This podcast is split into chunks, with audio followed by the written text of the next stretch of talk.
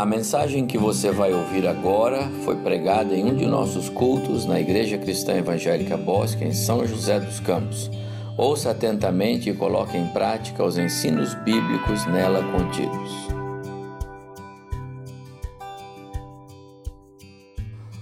Bom dia, irmãos. Um dia frio, um dia chuvoso, frio nem tanto, mas chuvoso bastante, né? Chuvinha fria aí. E também é o trânsito, né? Hoje eu saí da minha casa, levei 40 minutos para chegar aqui, não é possível, não acontece isso. É, fecharam o anel viário e fecharam o Vidoca, né, Eduardo? E eu tentando encontrar um caminho mais fácil, fui quase tomar café lá na casa do Edgar. Fui fazer o, fui fazer o retorno lá, Antônio, lá no, no Ponte da. Bom, o Eduardo também, né?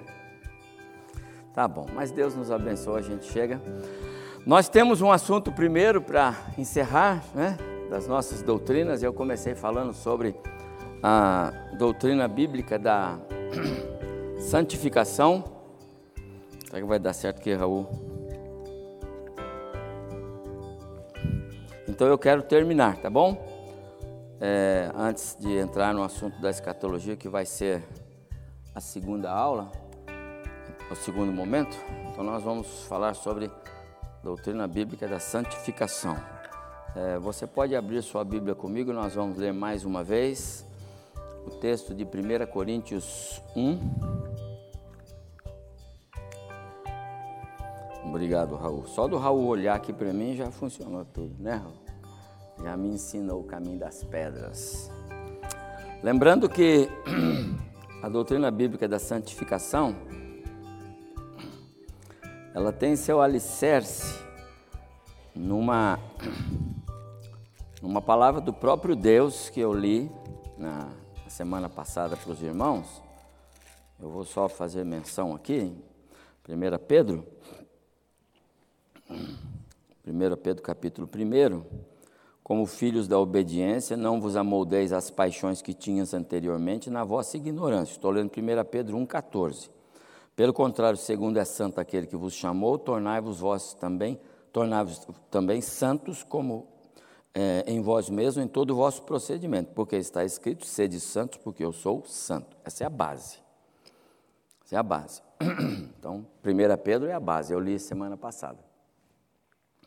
Mas porque nós estamos explorando 1 Coríntios, então, 1 Coríntios capítulo 1, né?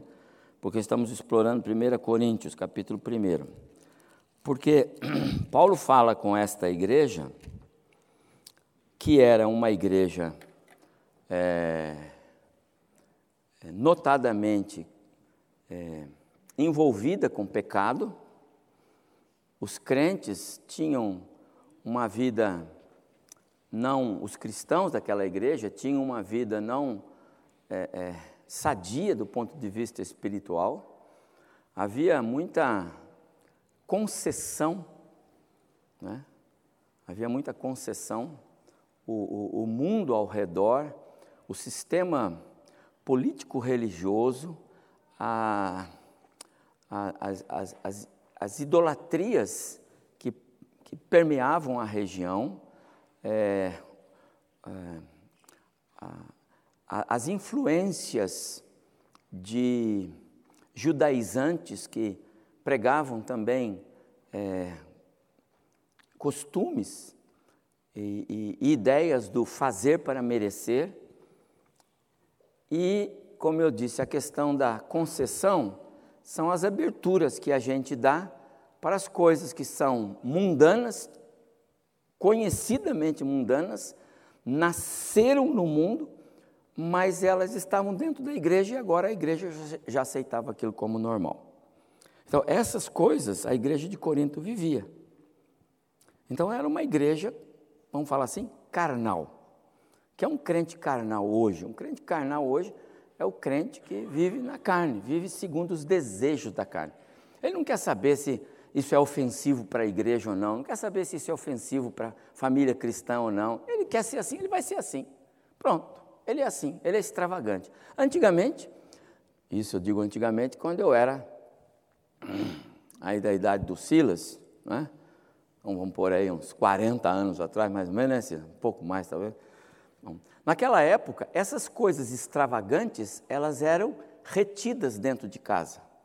As famílias, elas de modo geral, elas retinham aquilo que, que, era, que era moralmente errado. Era, então, as famílias acobertavam. Às vezes, você, para saber uma coisa sobre uma família, um problema que tinha, era difícil. Né? Hoje, isso está escancarado, né? as famílias não têm mais nenhum pudor sobre isso, não há nenhum problema. Então, as coisas misturam. Quando misturam dentro de casa, misturam na igreja, porque, infelizmente, as famílias cristãs estão envolvidas com essas coisas do mundo. Aí elas entram. Então, o que, que acontece? A igreja se torna carnal. Não toda, mas ela vai se envolvendo com isso. E se você acha que. se você acha que maçãs boas curam maçãs podres, é só fazer um teste essa semana em casa e você vai ver que não acontece. Então, qual a recomendação de Paulo? É que aquelas coisas precisavam ser tiradas. Por isso, o nosso, a nossa vigilância na questão de como praticar o amor cristão. Amar é uma coisa, concordar e aquecer com o pecado é outra. Ok? Muito diferente uma da outra. Porque senão nós vamos nos tornando tais quais. Então aquilo já não faz mais mal para nós. Essa é uma cena característica do que? Da igreja de Corinto. Essa é a igreja de Corinto, ok? Mas que igreja era essa? Era uma igreja cristã. Como que eu sei disso? O texto que nós lemos. Capítulo 1. Paulo, chamado pela vontade de Deus para ser apóstolo de Jesus Cristo, e o irmão Sóstines, a gente não sabe bem quem é esse Sóstines, a igreja de Deus, ele está falando com a igreja de Corinto, que eu acabei de descrever o quadro para vocês e todos vocês conhecem, que está em Corinto, olha o que ele fala, aos santificados em Cristo, chamados para ser santos, olha, ele está falando para aqueles povo que eu acabei de dizer que era desse jeito, e ele mesmo diz em todos os outros capítulos, vai falar sobre isso, das, dos problemas, das polêmicas, tudo, tudo, tudo, das concessões, né? da imoralidade, da, de tudo. Aos santificados em Cristo, chamados para ser santos. Então, não é que eles foram chamados para ser, não é para, não é futuro, o verbo aqui, isso aqui não é, não é, uma, não é uma conjugação futura, não. Chamados para ser, já são. Chamados e são santos. Então, Paulo está falando com esta igreja, com essa característica toda mas ele diz: vocês já são santos, já foram santificados, portanto são igreja de Cristo. Eu quero tomar isso por base porque é muito importante. Às vezes a gente acha que a conduta, é claro que quem sabe sobre a salvação das pessoas não somos nós, é o próprio Deus. Às vezes até o cidadão pensa uma coisa e não é o que ele pensa, tá certo? O crente pode pensar uma coisa, a pessoa pode pensar que é salvo e Jesus vai dizer para ele: nunca conheci você, vocês conhecem essa passagem. Mas o fato é que não é pelo que a gente vê que a gente pode condenar as pessoas. Não faça isso. Ah, mas Fulano falou tanta besteira, então ele é um, ele é um cidadão não salvo. Não, não, você não pode fazer isso. Por quê? Porque essa é uma questão que não, não é o que ele fala ou o que ele faz, é o que ele é. E o que ele é só Deus sabe. Ele pode ser alguém assim, um santificado carnal. Então, tudo isso para a gente entender o seguinte: a doutrina bíblica da santificação, ela precisa ser compreendida. Eu vou só repetir rapidamente, porque nosso assunto é outro. Então, santificação, santidade, santo e santos são expressões bíblicas que têm uma razão de ser, tá certo? Hoje nós vamos falar sobre a questão da santidade posicional, experimental e final, e depois nós vamos falar sobre ah, os cinco pilares, né? Como que acontece a santificação, eu já falei rapidamente, em Cristo, pela palavra, pelo sangue, é, pela cruz e através da fé. Ah, então, santificação é, é o João, é, Jesus, palavras de Jesus, não é? Assim como tu me enviaste ao mundo, também eu vos enviei ao mundo, e a favor deles eu me santifico a mim mesmo, para que eles também sejam santificados. Então, essas expressões, primeiro, santificação, segunda, santo, né, com efeito convinha que um sumo sacerdote, assim como ele, santo, é uma, é uma condição, Jesus santo, É, o que, que significa isso? Jesus santo, Jesus separado. Eu quero que fique gravado a ideia da palavra na língua portuguesa, separado. Você é separado. Para nós, a expressão vem no plural, santos. A igreja de Deus que está em Corinto e aos santificados, separados em Cristo Jesus, chamados para ser santos. Somos nós. Essa é a ideia. Então, é, não há. É, é, não há como a gente é, é, esquecer que é, na, na, na, o mundo que nos rodeia, mesmo o mundo cristão, tem algumas interpretações equivocadas sobre a questão de santo, santidade, santificação e etc. Equivocados. Mas nós, crentes, em qualquer momento da nossa história, desde o ato em que somos salvos por Cristo Jesus, somos chamados santos, santificados, em estado de santificação. Por quê? Porque fomos chamados, a, a ideia é, fomos separados do mundo. A salvação, ela é um ato. E esse ato separa, separa do mundo que está condenado para aqueles que serão a Assembleia dos Santos, a, o povo, a, a igreja, propriedade exclusiva de Deus. Ok? É... Então, hoje pensamos nos três é, tempos da santificação. Quero brevemente aqui. Eu vou pôr os textos aqui, mas você, por favor, anote na sua Bíblia, é sempre bom, porque senão você fica só com o ensino teórico, isso já era o caso dos, dos, dos irmãos do primeiro. É, dos irmãos do primeiro século, né? Os irmãos do primeiro século, o ensino era teórico. Por quê? Porque eles não tinham material escrito nenhum, ok? Não tinha revista, escola dominical, não tinha Bíblia, não tinha nada. Eles só tinham a, o Antigo Testamento, alguns livros, não é? Quando a igreja começa, não tinha nada disso. Então, podendo você, abre a sua Bíblia. De novo, a primeira carta aos Coríntios mesmo, mas agora vamos para o capítulo 6. Alguns versos. O que, é que eu quero mostrar aqui? Que a questão da santificação, ela, ela, ela tem um, um aspecto posicional. Eu acabei de explicar isso, né? Você está no mundo, faz parte um mundão que está caminhando para morte eterna. Essa aí é, é, é, é, o, é, o, é o destino da humanidade sem Cristo, caminhando para a morte eterna, minha esquerda aqui.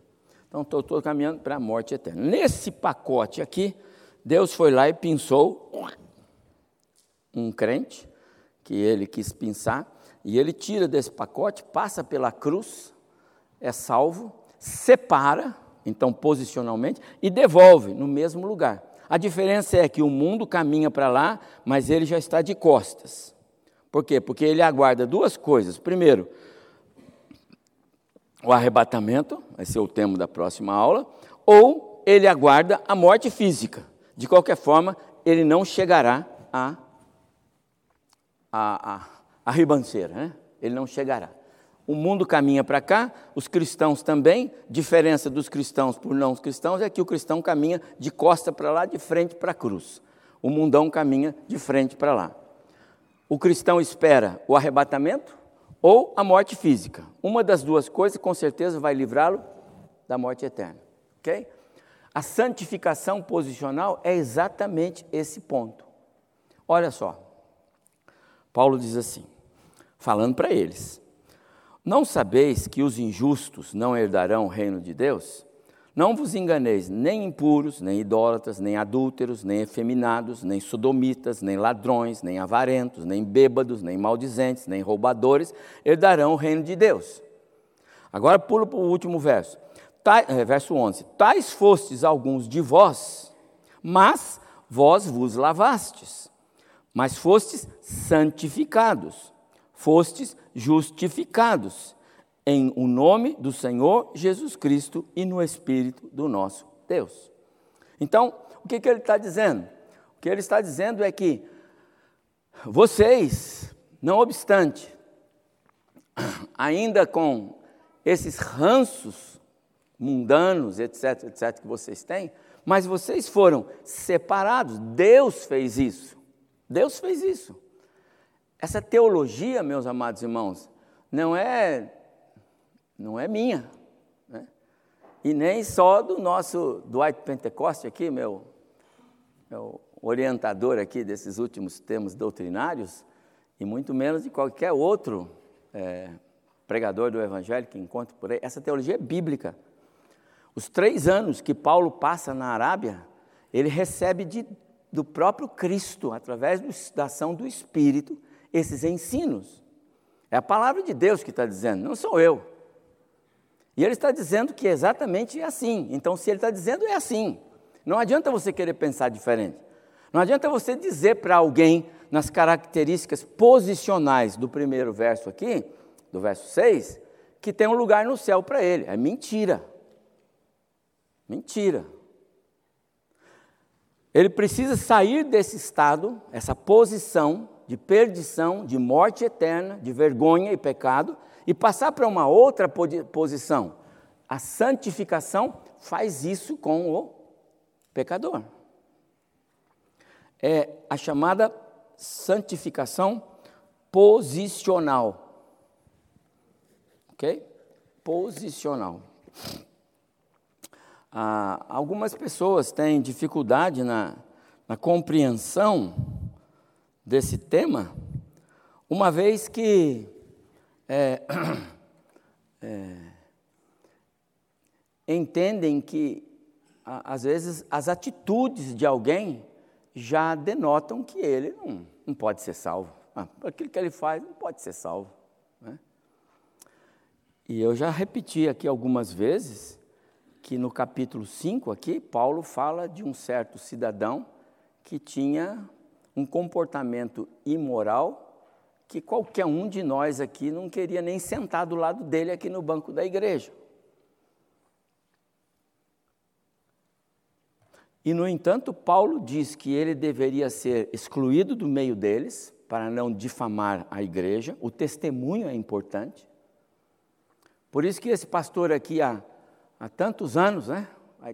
28 já, combate o quê? Combate a permissividade. Se isso não faz parte da igreja, não pode entrar, gente. Porque se nós vamos aceitando algumas coisas, como dizia meu velho saudoso pai, onde passa um boi, passa uma boiada. Então tem que segurar as coisas. Porque se você não segurar, daqui a pouco você não segura mais. Então tem que segurar para quê? Para manter um mínimo de testemunho, de, de, de, de sermos parecidos com Cristo. Cristo nunca se pareceu com o pecado. Ele nunca, ele nunca concordou com o pecado. Onde ele chegava, ou ele limpava o pecado, ou o pecado expulsava ele.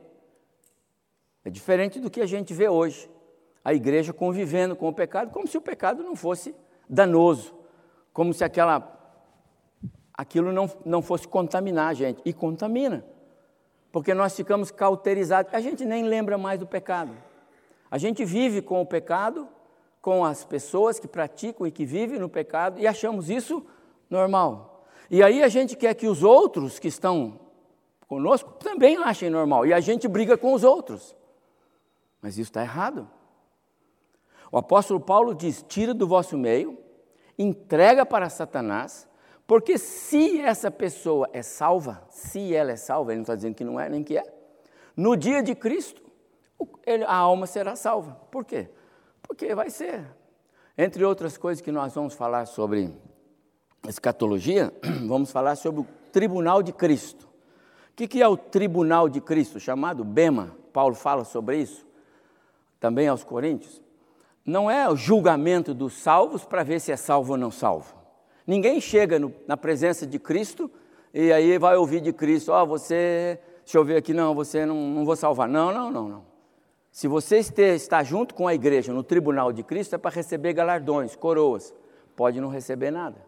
Pode, aliás, pode receber apenas e tão somente a coroa da salvação, da vida eterna.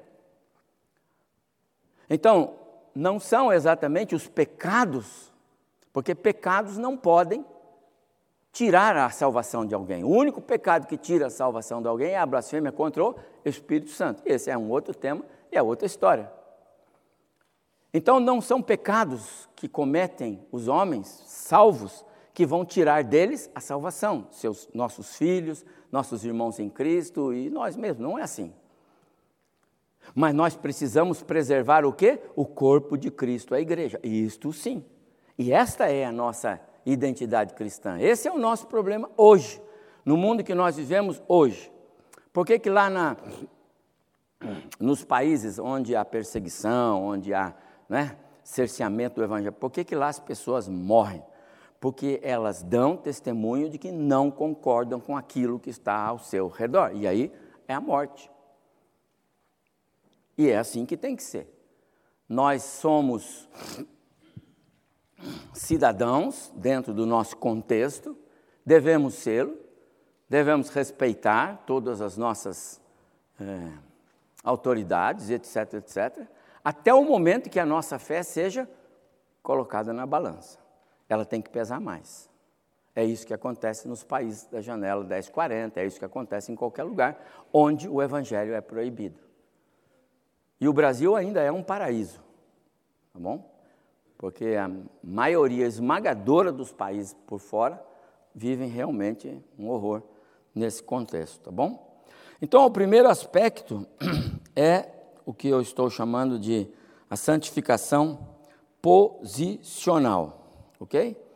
O segundo é a experimental. Santificação experimental ver se eu acho aqui um. Experimento. Abra o texto de Romanos, por favor, para a gente dar uma passadinha rápida aí. Romanos.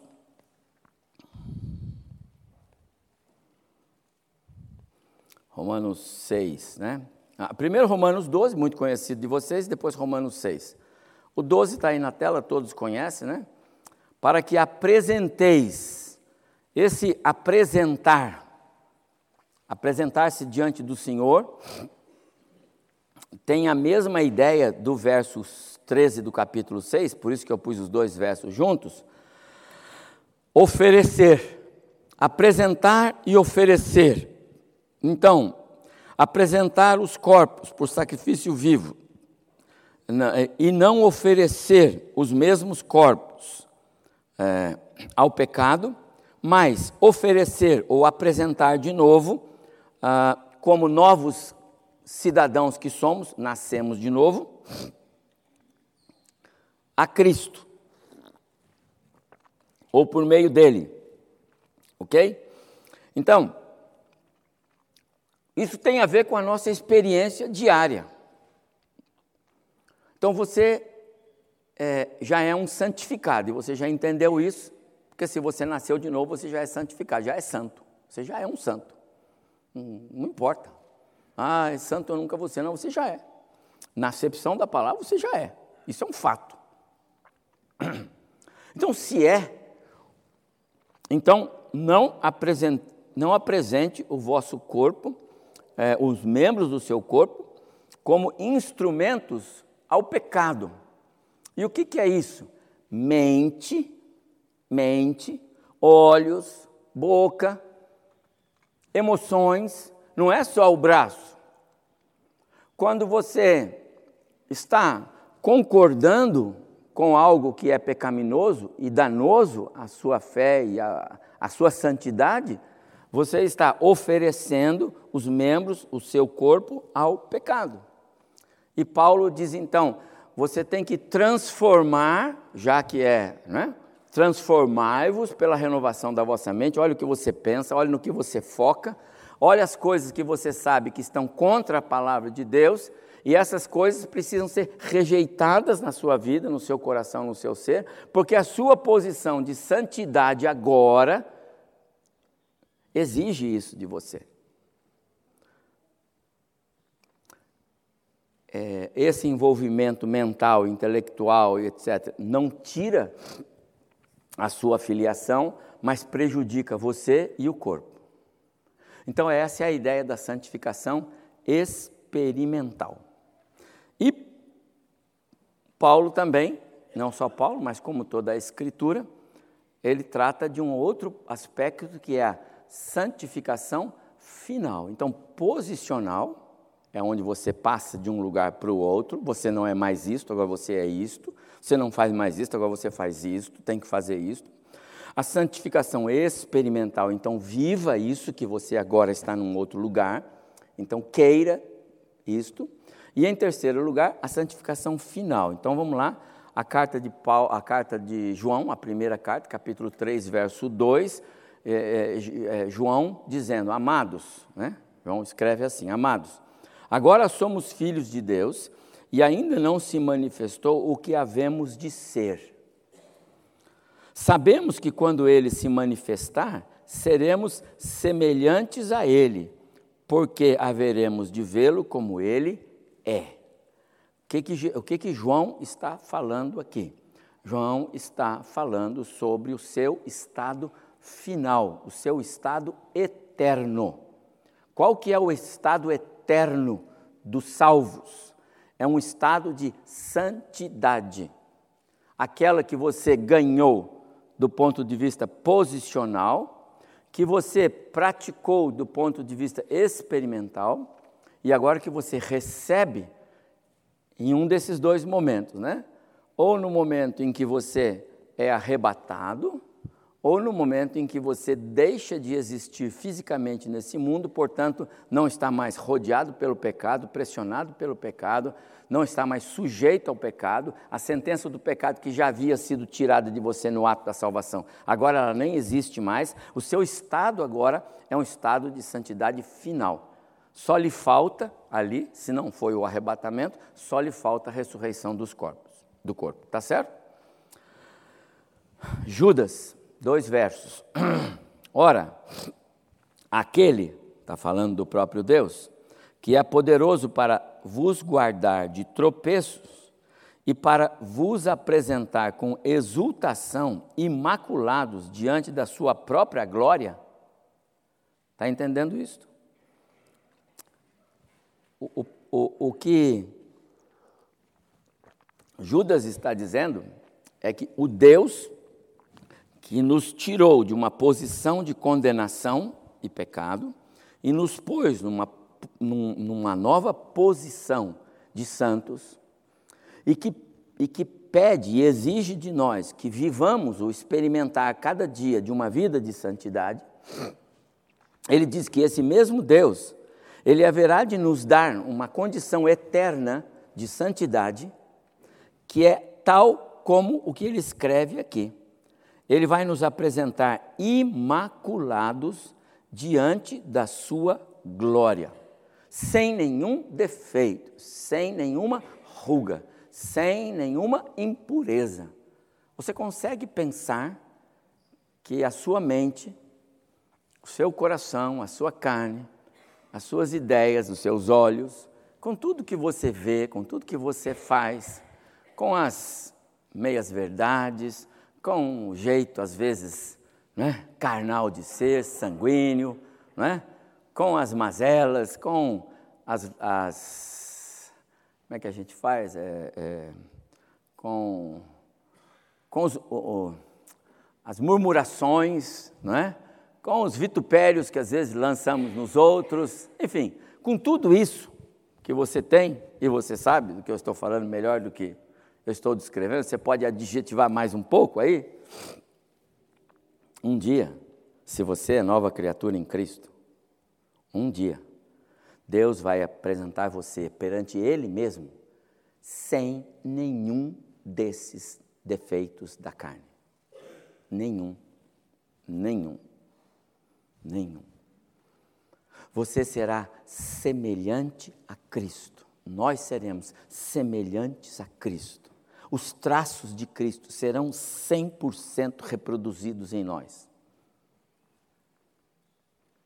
Você entende por que, que eu dei tanta ênfase nos estudos sobre novo nascimento, eh, entrar na família de Deus, é, é, é, a, a doutrina da justificação, como Deus opera a doutrina da justificação, como que é a história de precisar nascer. Por que, que Jesus disse para Nicodemos, importa-vos nascer de novo. Se alguém não nascer da água e do Espírito, não pode entrar no reino de Deus. Que história é essa? Por que tudo isso? Por que, esse, né? porque Deus não simplesmente diz para você, sai daqui, vem para cá. Não, Ele faz com você um processo. Deus preenche cada espaço daquelas folhas que os tribunais têm, precisa passar aqui, passar aqui, passar aqui. Deus faz tudo isso, até te dar o status de alguém que nasceu de novo. Nasceu de novo na família de Deus. Às vezes a gente desconhecendo a, a, a Bíblia e a, sua, e a sua teologia, o mesmo tema que, quando eu vou tratar hoje, escatologia, é, alguns pensam que escatologia é estudar o livro de Apocalipse ou as cartas de Paulo. Se você não estudar a Bíblia inteira, a, escatologia, não sabe nada de escatologia. E às vezes a gente quer falar. Porque as doutrinas bíblicas, ela não se resume naquilo que está ali. Ela tem que estar fundamentada em outras coisas lá atrás. As doutrinas como essa da santificação, que é um posicionamento que Deus faz em nós, precisa ser entendido no contexto daquilo que Deus quer. Por que, que, por que, que existe a doutrina da santificação? Porque é o que Deus quer fazer conosco para nós um dia chegarmos a estarmos lá no céu, na vida eterna, estado eterno, com o nosso Senhor e Salvador Jesus Cristo, totalmente parecidos com Ele. Paulo, quando escreve aos Romanos, no capítulo 8, versículo 29, diz: Mas aos que de antemão conheceu, também os predestinou, e nós estudamos a doutrina da predestinação, para serem semelhantes, para serem conformados, para serem feitos iguais ao seu próprio filho. Deus está fazendo isso com a igreja. Entende por que, que nós temos que botar uma cerca e dizer: o pecador quer entrar aqui, então ele entra para ouvir o evangelho e ser transformado, mas não para fazer o, o pecado dele ser algo normal no nosso meio. Isso vai danificar o corpo, a santidade da igreja de Jesus. Então, meus amados irmãos, é, vou parar aqui e vou entrar na última fase, que são os cinco tempos da santificação, como é que ela acontece. Então, tudo isso para mostrar o seguinte para nós aqui.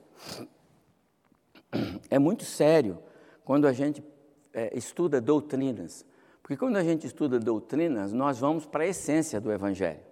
E a essência do Evangelho diz o que Deus quer que a igreja seja. Não é vir para cá no domingo de manhã, bater palma, cantar, louvar e vão embora e a vida continua. Não, não, não. Você entendeu o que Deus queria de você, o que Ele quer de você? Qual é o seu papel no mundo hoje, qual é o seu papel na família hoje, qual é o seu papel na sociedade hoje. Porque Deus tem um plano, Ele tem um projeto, Ele está construindo uma igreja para o seu filho. O corpo de Cristo é a igreja que Deus está construindo para o seu filho. Agora, o que, que Deus está construindo para o seu filho? Um corpo que daqui a pouco desmorona ali na frente? Não. Ele está construindo uma igreja sólida, mas que a solidez tem que estar arraizada no coração dos salvos. Que o Senhor nos abençoe nessa segunda parte da exposição de santificação. Curve sua cabeça, vamos orar e vamos cantar. Nós vamos passar para o segundo momento do nosso culto, que é a, a nossa ofertório, tá bom? Curve sua cabeça, vamos orar. Ore ao Senhor. Queria que o presbítero Eduardo ficasse em pé. Chile, pode dar o microfone para o Eduardo atrás de você aí? Pode dar o seu mesmo. Eduardo, olhe por nós, pedindo que Deus abençoe agora esse segundo momento do nosso culto, por favor. Querido Pai, Senhor, muito obrigado, Pai, pela oportunidade de estarmos em Tua casa. Amém. Mais uma vez, Senhor, podemos ouvir a Tua palavra que fala aos nossos corações sobre a santificação. Obrigado, Senhor Jesus, porque o Teu Espírito move os nossos corações e assim transforma as nossas vidas, ao ponto de sermos cada dia mais parecidos com Jesus. Amém, Senhor. Obrigado, Senhor Jesus, pela salvação em Cristo e porque isso nos move em direção aos céus. Muito obrigado, Senhor Jesus. Eu quero também agradecer pela oportunidade de, estarmos oferecendo ao Senhor um pouco daquilo que temos através das ofertas e dos dízimos. Que o Senhor Amém. abençoe que esse momento seja um momento de alegria para a tua casa. Senhor Jesus, que esses valores arrecadados e também os alimentos sejam é, aplicados da forma correta, que seja motivo de bênção para a vida daquelas pessoas que estão recebendo também aquilo que estamos doando a Ti. Que o Senhor nos abençoe como igreja, que possamos estar sendo guardados e protegidos pelo Teu Espírito, assim como diz a tua palavra. Assim eu peço, ó Pai, em nome de Jesus. Amém. Amém. Vamos cantar?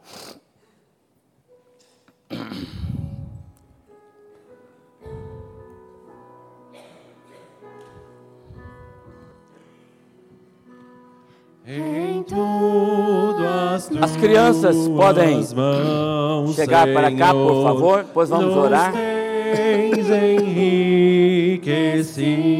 enriquecido e as provisões do teu bondosas conduzido.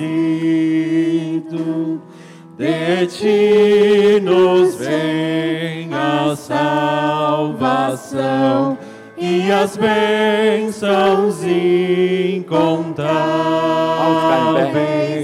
que dia a dia, ó Pai, nos dão as tuas mãos amáveis.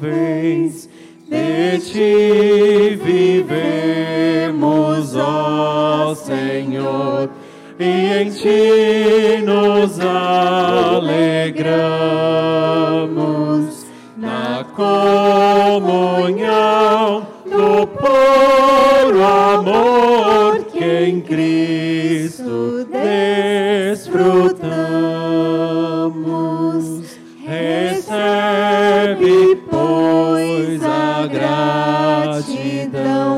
Da oferta que trazemos. Nascido, Deus, da multidão, de quanto a ti devemos. Amém, amém. Eu sei que todos os irmãos já foram avisados, porque foi posto no grupo de avisos nosso, não é?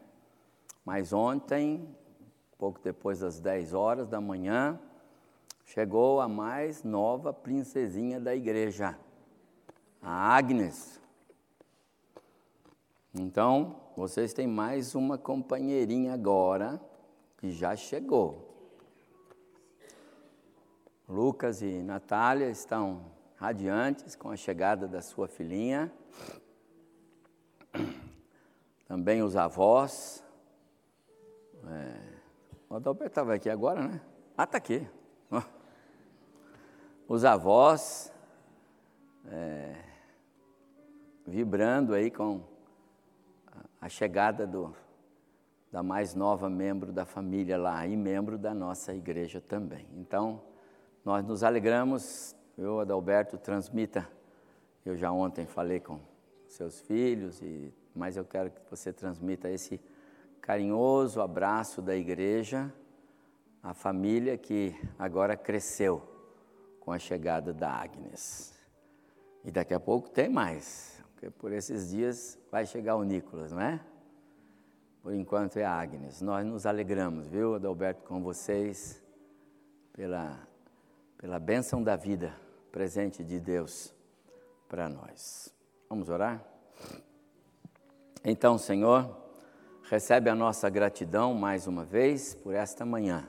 Já oramos, agradecendo ao Senhor pela palavra que o Senhor já nos deu, mas agora agradecemos também pela chegada da Agnes. Oramos muito a Deus com gratidão pela vida, pela beleza, pela perfeição, porque o Senhor é muito bom em nos atender e nos dar muito mais do que nós pedimos ou pensamos. O Senhor excede toda a nossa compreensão. Muito obrigado por isso. Obrigado pelas nossas crianças aqui. Oramos por elas agora no seu momento de aula e por nós também. Que a tua palavra fale muito ao nosso coração. Queremos ser abençoados e edificados nela neste momento. Reitero a minha oração, como já foi orado aqui pelo teu servo, que o Senhor nos abençoe na correta aplicação dos recursos que o Senhor dá à tua igreja nesta manhã, assim como os, os mantimentos para as cestas que vão ser montadas. Em tudo pedimos a tua bênção, com gratidão, no nome de Jesus. Amém. Os irmãos podem sentar. Então, o Ministério das Crianças pode, pode sair e os demais, então, nós teremos aula conjunto sobre o tema da escatologia, tá bom? Era esse o nosso. Nós teremos agora quatro aulas. É, sobre esse tema. Até o final do mês. Vamos trabalhar um pouco a escatologia bíblica.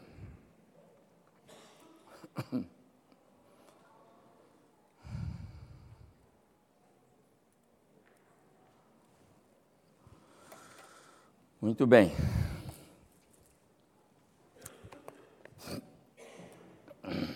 Este autor, Dwight Pentecoste, é um dos é, mais é, renomados é, escritores de escatologia também, tá bom? Então ele tem um material preciosíssimo, esse é de doutrina, mas ele tem um material preciosíssimo sobre escatologia bíblica. Eu usei muito material do reverendo é, doutor, reverendo doutor John Dwight Pentecoste, em 1997. Eu vou falar com os irmãos a respeito. É, aliás, é, eu esqueci de uma coisa, mas eu vou fazer. Só as crianças que saíram, eu, eu esqueci que eu tenho que falar uma coisa para os irmãos primeiro. É, nesta semana, a partir de quarta, dia 12, não é? Quarta, não é? Escola bíblica de férias. E, e se os irmãos puderem, amanhã, amanhã, quem puder, amanhã, a partir das 14 horas, é, o pastor Juscelino e a equipe de Ministério Infantil vai estar aqui para fazer um convite no bairro, ok? Então, se você puder vir amanhã, a caminhar aqui pelo bairro, você gosta de uma caminhada, pode participar disso. Vai ter uma equipe aqui para fazer isso, tá bom? Se você quiser levar alguns desses para casa, para distribuir lá no, prédio, para as, para as crianças, para os familiares, então pode pedir para o casal também, Magna e Juscelino, que eles têm. E o, a escola bíblica começa na quarta, quinta e sexta. Na sexta-feira, isso é para você, minhas irmãs, especialmente para vocês, irmãs. Se você puder trazer um bolinho para ajudar, aí a gente dá um lanche especial na sexta-feira. E aí você pode, então, na sexta-feira à tarde, trazer um bolo aqui, tá bom? Se alguma dessas. E, e outra coisa também, isso para os irmãos e também para as irmãs, se você tem disponibilidade nesses três dias para ajudar de alguma forma, então apresente-se também ao casal Magna Juscelino, porque eles, eles contam com a ajuda nossa de, de para esses eventos, tá bom? Já tem uma equipe, mas é sempre bom ter mais irmãos para ajudar, de acordo? Então, se você pode, por favor, anote algumas dessas nossas solicitações, tá bem? Ou ouvir amanhã para ajudar aí na, nos convites, ouvir nos três dias, entre duas e cinco e meia, para a, ajudar aqui, no modo geral. Na sexta-feira, trazer um bolinho extra e, e poder aí, de alguma forma, ajudar. Tá bom? E levar também para casa. Qualquer dessas coisas, daqui a pouco eles entram aí, porque eh, vocês já podem no final falar com eles. Então, eu amo escatologia bíblica. Aprendi a gostar em 1997. Aliás, eu aprendi a gostar em 1994. Foi quando eu me despertei para isso. Acho que eu tinha 12 anos, alguma coisa assim, 94. Faz as contas aí, Eduardo. Foi no ano que o meu pai faleceu. Não tem nada a ver com, acredito que não. Mas eu aprendi a gostar muito de escatologia bíblica. Foi em 94 ano também que eu fiz o seminário, né? um, um dos anos do seminário. Comecei a ler muito material de escatologia e, como conclusão desse gosto, em 97 eu fiz um trabalho de graduação que tem lá no seminário, tem aí, eu consegui encontrar aqui a ajuda do Lu ali, depois eu consegui encontrar no meu computador também, se alguém quiser depois eu posso copiar, é, sobre escatologia bíblica. Esse é meu trabalho. Eu levei seis meses para fazer, certo?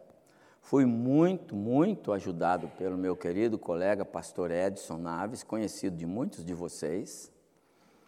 E ele dizia o tempo todo, né? Mas está tão bom isso daqui que eu vou escrever um livro. Em 2009 ele lançou um livro. Esse é o livro dele. Nós fizemos o nosso trabalho, que era meu de graduação, com a ajuda dele, em, dois, em 1997, 96, 97.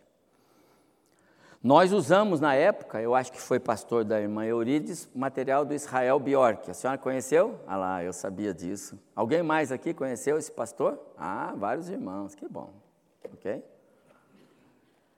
E então, para mim, irmãos, o pastor Israel Bjork, nesse material que ele tem aqui, que já está quase sumindo, tem que arranjar um jeito até de não sumir. O Dwight Pentecoste, no material que ele escreve, que é um livro também dessa idade, é, e o trabalho que eu pude fazer com a ajuda do meu querido colega pastor Edson, para mim eles têm uma base sólida muito boa das minhas convicções escatológicas, ok? Eu estou dizendo isso porque nós vamos ver a partir de hoje, e hoje nós não vamos conseguir avançar muito, mas temos mais três domingos pela frente, então nós vamos ter sucesso com certeza. Mas o que os irmãos vão ver é que é, há muito, eu já vou até entrar aqui, né? Há muito material, consegue ler aí? Consegue, Jorge? Ah, então tá bom. Há muito material é, é, escrito sobre escatologia, não só a Bíblia, como aqueles que o povo já tira da Bíblia. Não é? Eu digo isso por experiência própria. Em 97, como eu disse, eu levei seis meses produzindo esse trabalho, eu li muita coisa, de todos os artigos, de todos os escritores, ou não de todos, mas de uma boa gama deles, tá certo? Não é verdade, como alguns afirmam, e o meu próprio colega Edson diz, ah, Edson diz, é o mesmo texto, não é bem o mesmo texto. Algumas vezes as pessoas usam o mesmo texto para dizer coisas diferentes, isso é um fato, mas não é sempre assim. Alguns textos bíblicos, se não compreendidos na sua totalidade, eles dão perfeitamente a ideia de outras posições a respeito do tema da escatologia. Então, é um tema com uma, uma complexidade é, significativa no ramo da teologia. A escatologia é um ramo da teologia sistemática, que sistematiza o estudo da, da, da, das teologias bíblicas, voltada para as últimas coisas. A palavra escatologia tem na sua origem o prefixo escatos, que tem a ver com últimas coisas, últimos acontecimentos, últimos eventos, é grego isso, escatos. Né? Então, estudo dos últimos eventos, das últimas coisas assim estabelecidas. Infelizmente, muitos não se interessam por esse, por esse tema, acho complicado, e aí deixo de lado, né? Uh, mas ela está na Bíblia toda e por isso não podemos deixar.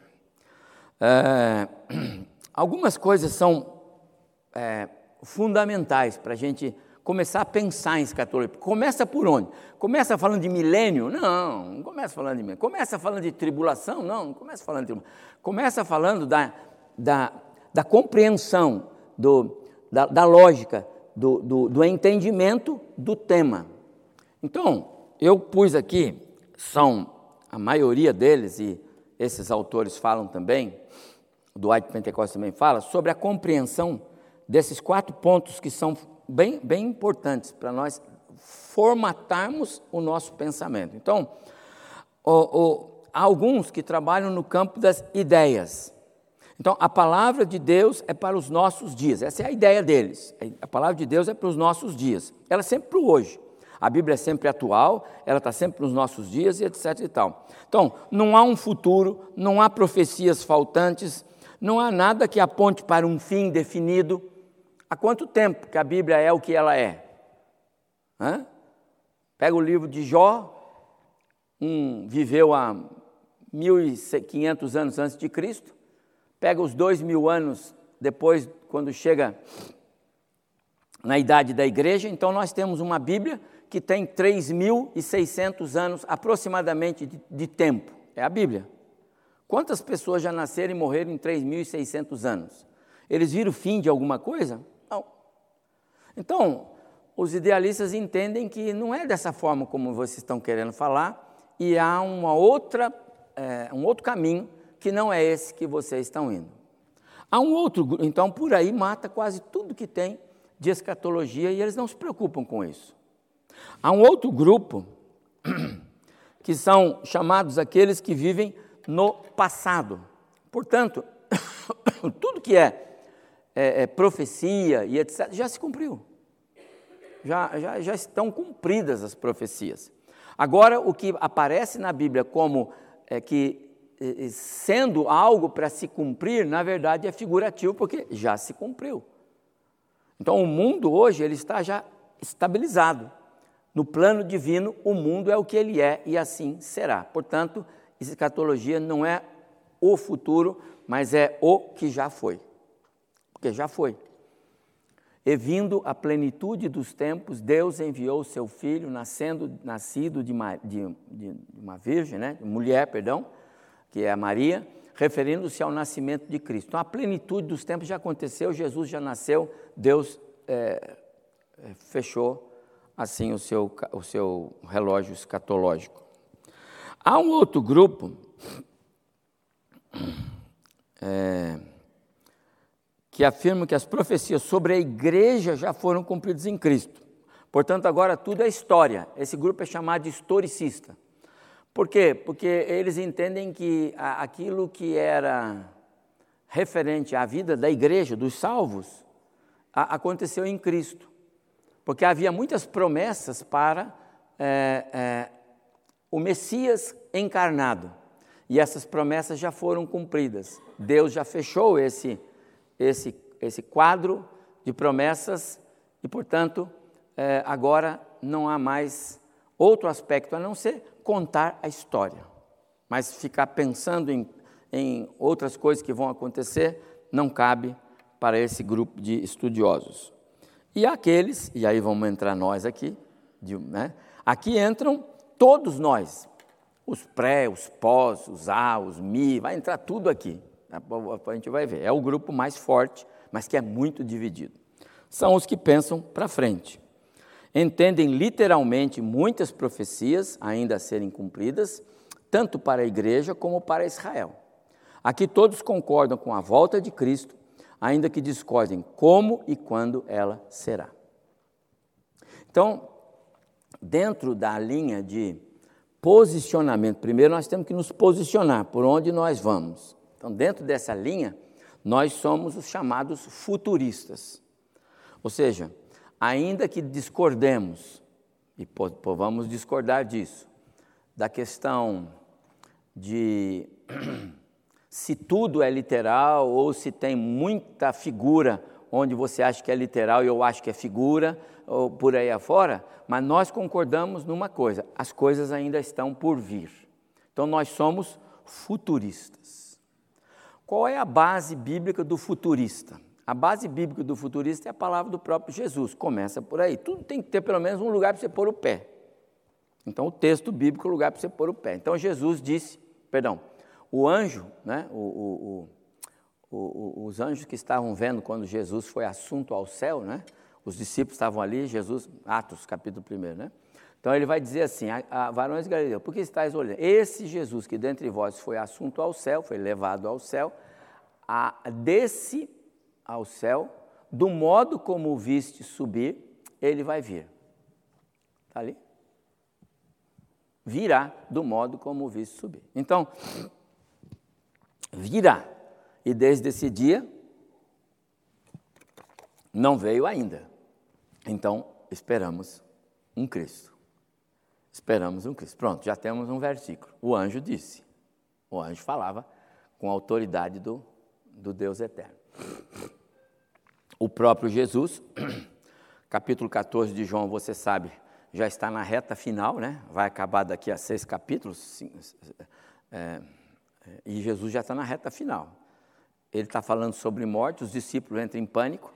Ele diz: Não se turbe o vosso coração, credes em Deus, crede também em mim. Na casa de meu pai há muitas moradas. Se não fosse assim, eu teria dito para vocês. Mas eu vou preparar-vos lugar, e quando eu for, voltarei para vós mesmos e vos receberei, para que onde eu estou, vocês estejam também. Então agora não é mais o anjo que disse, agora já é Jesus quem está dizendo que ele vai voltar.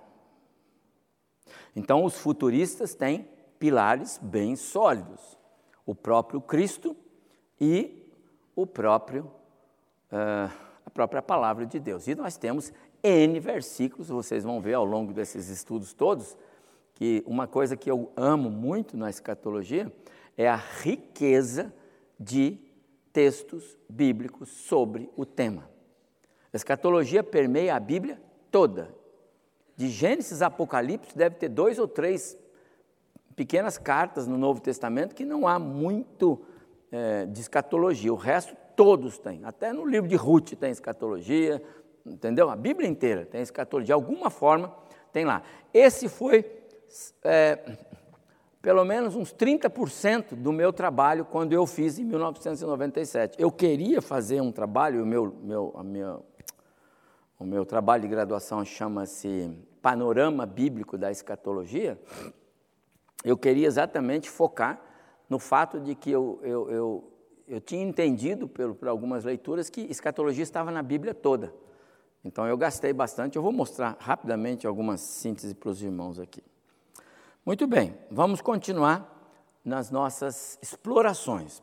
Hoje nós vamos explorar o tema, nós não vamos discutir o tema hoje, tá bom? Para discutir, nós vamos abrir a Bíblia mais, mais vezes, mais fortemente.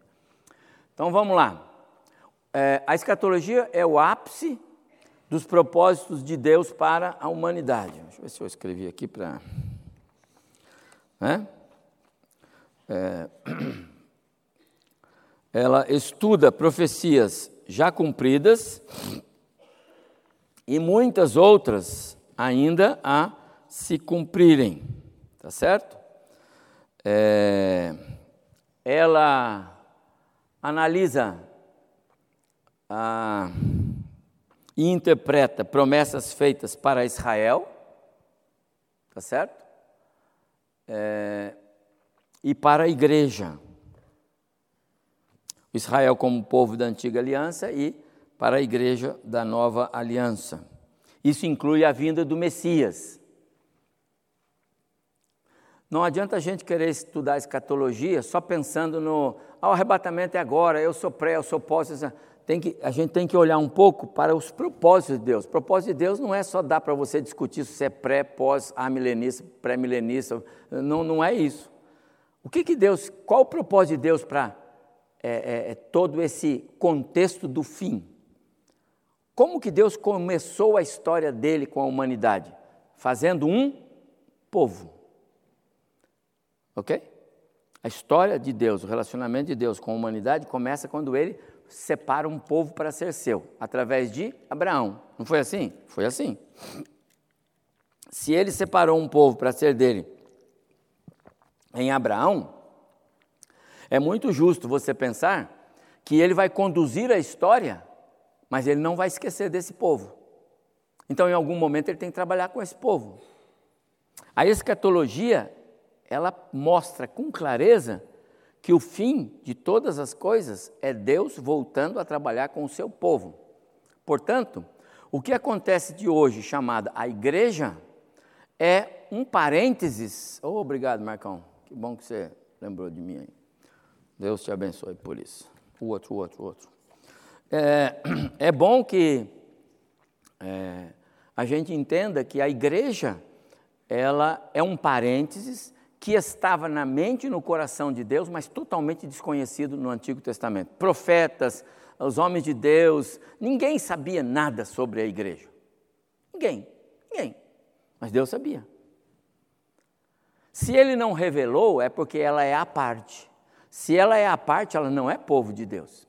E esse é outro problema sério que aqueles que não conhecem, não é que não conhecem, esses homens que são aí pós não sei o que, pós não sei o que, eles conhecem muito a Bíblia, mas não conseguiram entender que são coisas distintas. Tem povo de Deus e tem igreja de Cristo. E quando você começa a centrar o seu foco, que há duas coisas de verdade, você começa a entender que não é possível você misturar as duas coisas. Não há pensar, por exemplo, que a ressurreição dos crentes salvos na igreja, por obra do, né, da, do, do, do, do, arrebatamento, que envolve também os crentes do Antigo Testamento. Não tem nada a ver, eles não são corpo de Cristo, eles não são a noiva de Cristo. O que, é que vão fazer nesse primeiro momento do encontro da igreja com Cristo nos ares? Então, essas coisas, elas vão se manifestando mais forte quando a gente entende que são coisas distintas que Deus está fazendo através da história. Ah, importante conhecer a escatologia na Bíblia toda, eu falei isso, tá certo? É, tem, tem, então, tem promessas para o povo da antiga aliança, para a noiva, e promessas a serem cumpridas, e aí envolve milênio. Nós vamos falar sobre isso, o reino de Cristo. Tem ainda também os julgamentos. Nós não vamos ceder a nossa é, teologia para aqueles que pensam que Deus é paz e amor e que quando morre acaba e fica por isso mesmo, vira pó e não tem julgamento final. Teríamos que rasgar um monte de páginas da nossa Bíblia, não é uma só. Não é rasgar só Apocalipse 20, né? Mas a morte, o inferno, o pecado e a transgressão, os transgressores, Satanás, foram lançados para dentro do lago de fogo e enxofre para sofrer eternamente. Aqueles que querem dizer que Deus é amor e que só é vida eterna para os salvos e os não salvos acaba, cessa, eles não entendem a Bíblia e já começa rasgando Apocalipse e vai rasgar uma página, uma série de outras páginas das cartas paulinas especialmente. Por quê? porque eles são heréticos. O que é uma teologia herética? É aquela teologia que prega algo contrário, fortemente contrário à escritura bíblica. Ok? Então, haverá julgamentos? É claro que haverá. Mas isso é para ímpio. A Bíblia é claríssima nisso. Então, precisa se cumprir isso em algum momento da história. Não é? Outra coisa, então,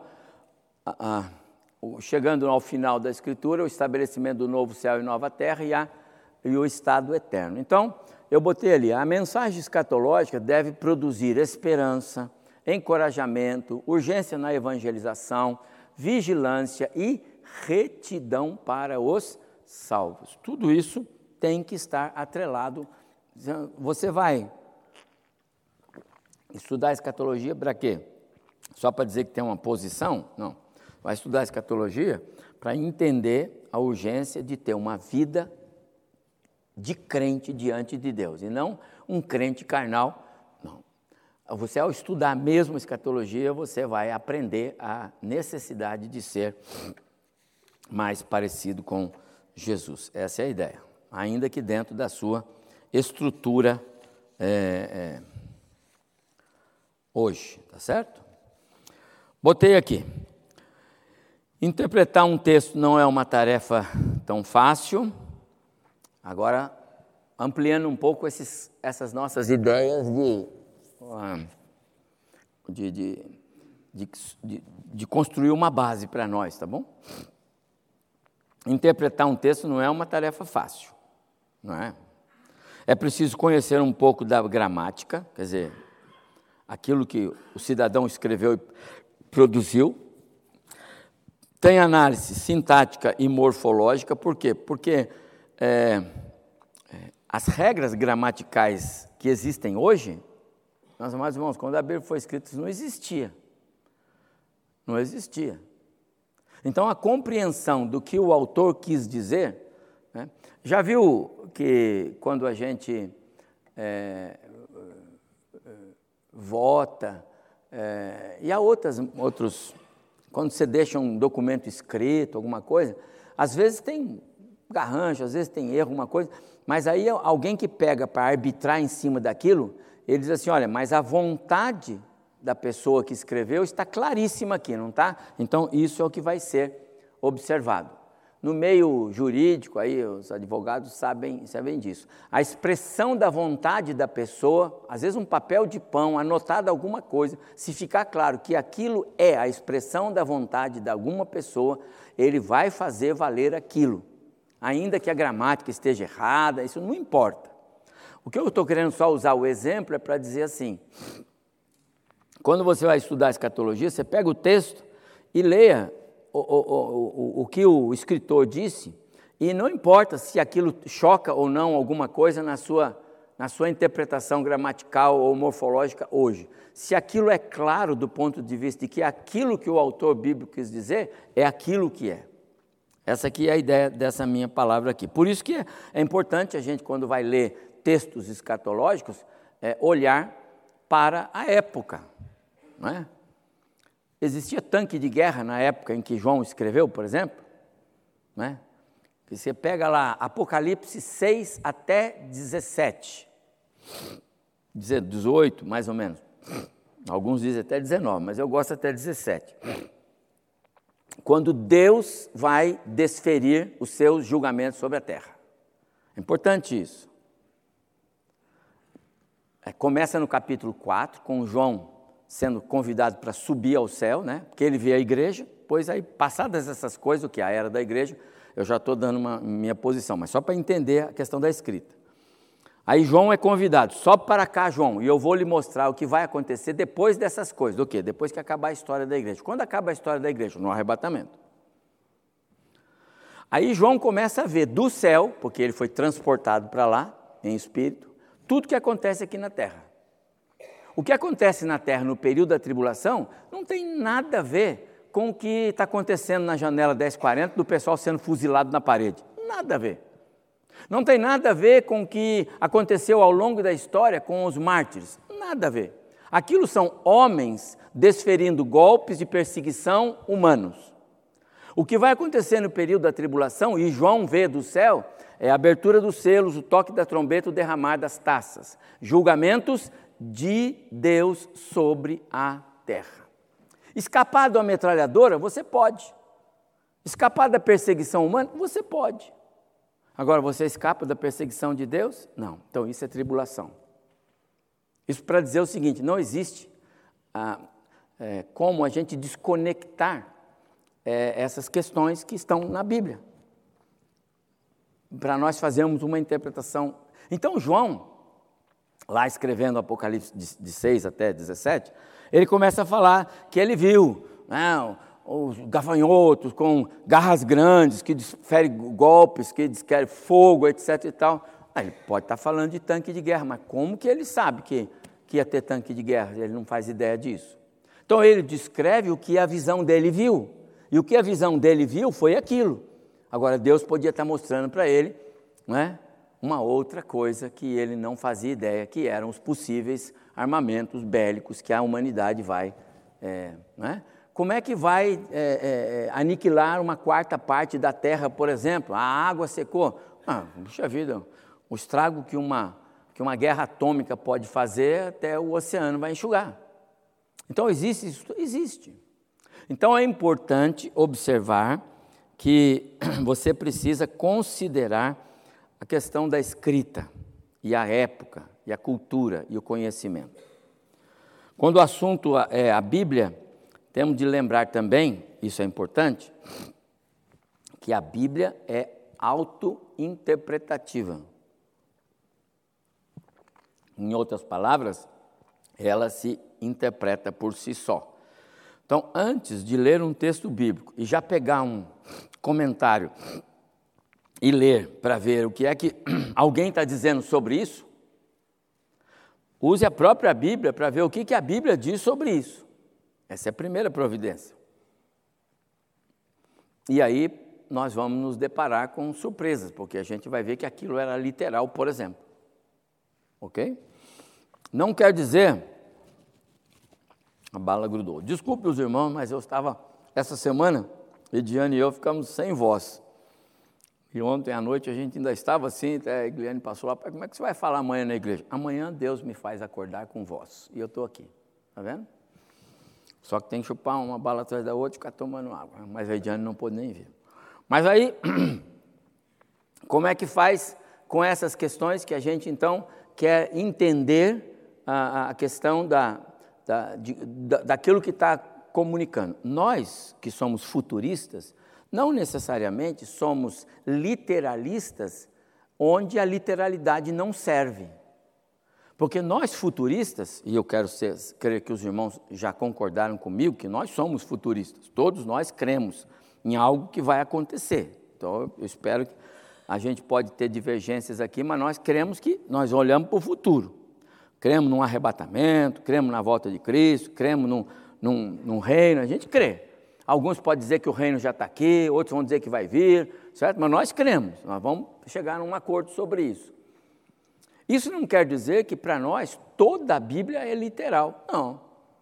Tem, tem textos que nós vamos olhar para eles, eles não são literais. A gente tem que entender isso aqui, não tem sentido ser literal. Então tem uma figura aqui. Então vamos entender a figura. Tem um símbolo aqui. Então vamos entender o símbolo. Ok? Isso é real. A não observação desses princípios nos leva até heresias, ok? E quando o assunto é escatologia, ah, desculpe os irmãos. Ah, não, tá certo. E quando o assunto é escatologia, é, esse, esse cuidado precisa ser redobrado, porque temos promessas aí para Israel, para a igreja, etc. Então, dessa forma, a escatologia bíblica não se restringe ao livro do Apocalipse, é preciso examinar a Bíblia toda para se obter uma interpretação mais segura. Feito só alguns, algumas considerações introdutórias aí, tá bom? Bom, agora vamos para um segundo momento. Vamos observar os eventos. Até agora eu fiz só considerações, tá certo? Agora vamos falar sobre os eventos. E depois nós vamos explorar os eventos. Agora nós vamos falar sobre eles, depois nós vamos explorar eles. Então, quando o tema é escatologia, doutrina das últimas coisas, todo mundo que entende do ponto de vista futurista pensa assim: está atrelado com a volta de Jesus. Pronto. Eu li. O começo nosso foi lendo textos bíblicos que dizem que Jesus vai voltar. Então, escatologia aponta para a volta de Jesus, tá certo? Como?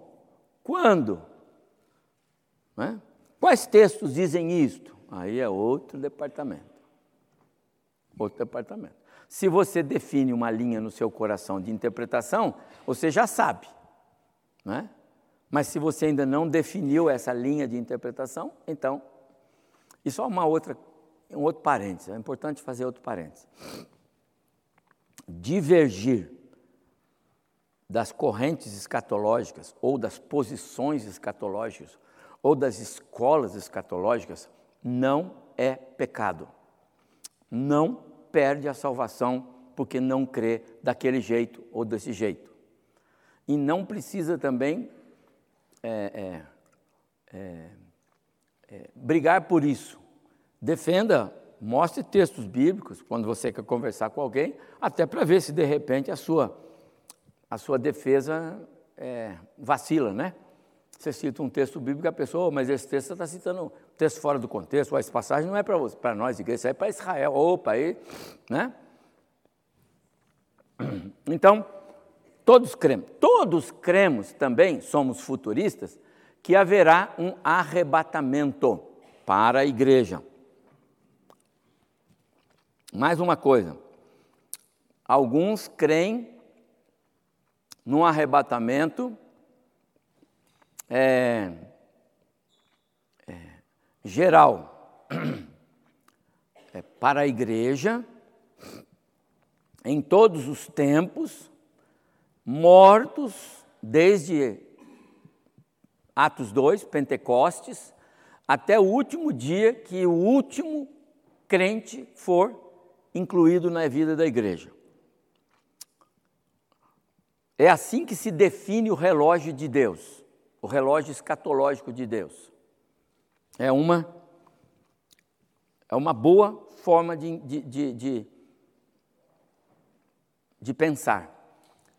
É, quando você olha para a Bíblia e vê lá atrás Deus é, falando com Abraão sobre Sodoma e Gomorra, parece que Deus estava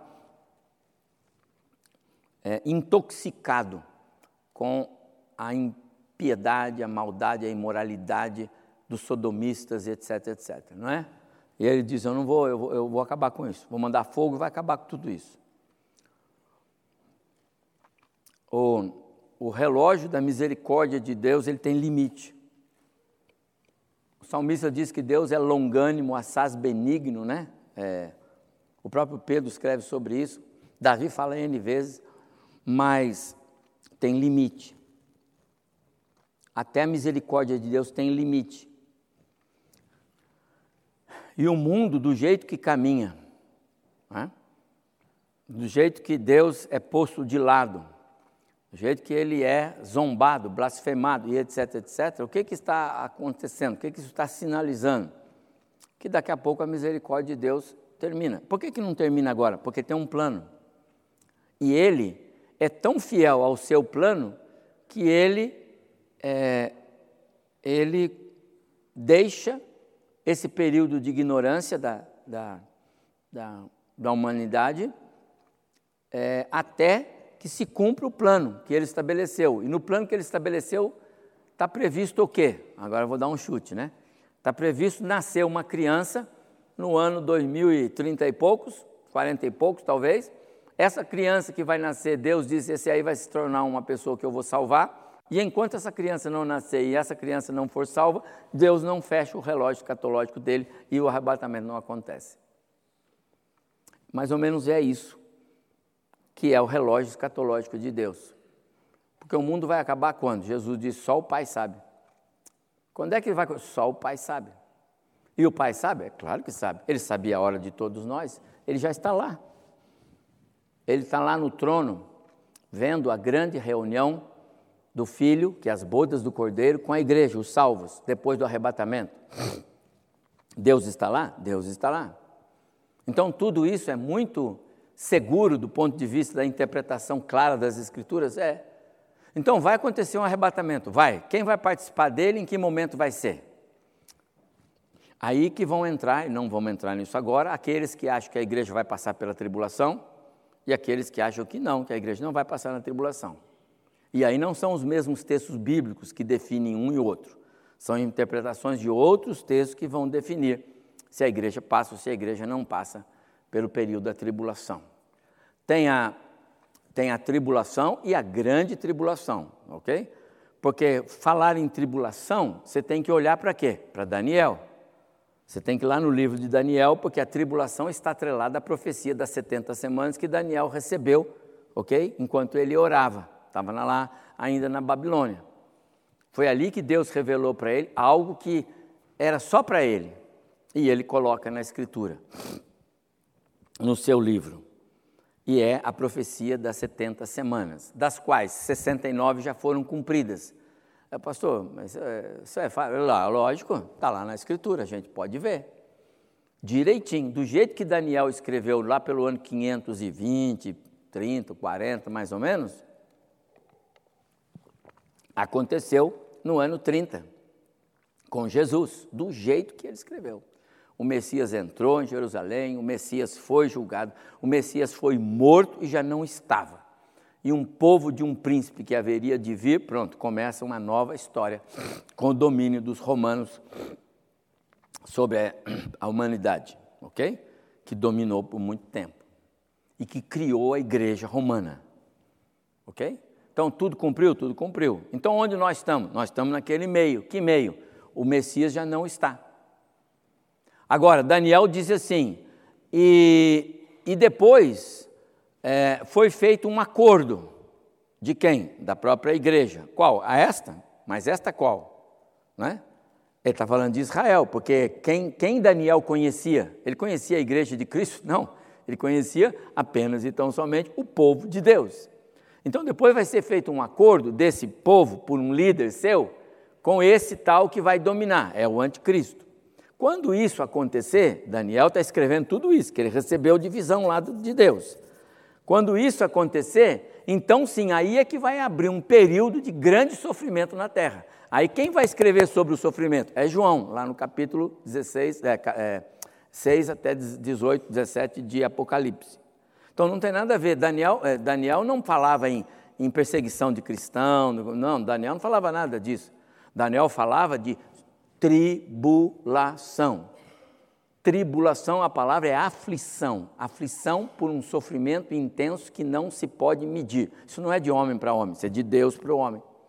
E tem um outro momento, e Daniel escreve sobre isso, e depois você pode começar a ler Daniel, mas se quiser, vai lá para o capítulo 9, depois vai até o 12 no final, só de 9 a 12 você já vai entender bastante, porque no capítulo 12 Daniel começa a falar dele, como, como crente da antiga aliança, que não vê nada disso que acontece, inclusive tribulação, ele não vê nada disso, porque ele só se ressuscita depois desse período da segunda metade da tribulação, que é o período da grande tribulação. Daniel é claro, ele dá até os dias, porque ele escreve que o Senhor falou para ele: você vai descansar 1335 dias, que é 1290, mais um pouco, até que você se levante. Portanto, Daniel só será ressurreto e ele representa o quê? O povo do Antigo Testamento. Deus não estava dizendo, Daniel, isso é só para você, viu, Daniel? Eu gosto muito de você. Não, não. Toda vez que Deus trata com alguém, Abraão em ti, judeus, ok? Davi, a família davídica, né? o povo palestino. Neemias representa Israel. É, é, Daniel representa Israel. Então você, Daniel, representando todo o seu povo, vai descansar. E ao final desses dias, está falando depois do período da tribulação, depois da grande tribulação, depois que passa o período do, do, do Armagedon, etc. Depois de tudo isso, aí então diz que Daniel se levantará. Quer dizer, a ressurreição dos crentes do Antigo Testamento não está biblicamente atrelado com a ressurreição dos salvos no arrebatamento da igreja. Não está atrelado. Então, quando vai acontecer tribulação e grande tribulação? Nós temos que olhar isso na Bíblia. Outra coisa, as 70 semanas de Daniel. Como é que nós interpretamos? É literal ou não? Pra, para os idealistas, os alegoristas, né? Não, não é nada. Mas quando você pega e faz as contas, desde o dia em que a ordem sai para a reconstrução da, de, de Jerusalém, etc. e tal, conforme a, a, as primeiras vindas dos cristãos que estavam na, na Babilônia para a reconstrução, aí você vai ver que deu certinho. E eu tenho que confessar a vocês que, pessoalmente, eu nunca me atrevi a fazer essa conta, mas eu vejo que todos os comentaristas que eu leio fazem o mesmo tipo de conta, chegando a esses números que dão exatamente esses anos que batem com a entrada de Cristo Messias montado num jumentinho nas ruas de Jerusalém e o povo aclamando ele, Osana ao que vem em nome do Senhor.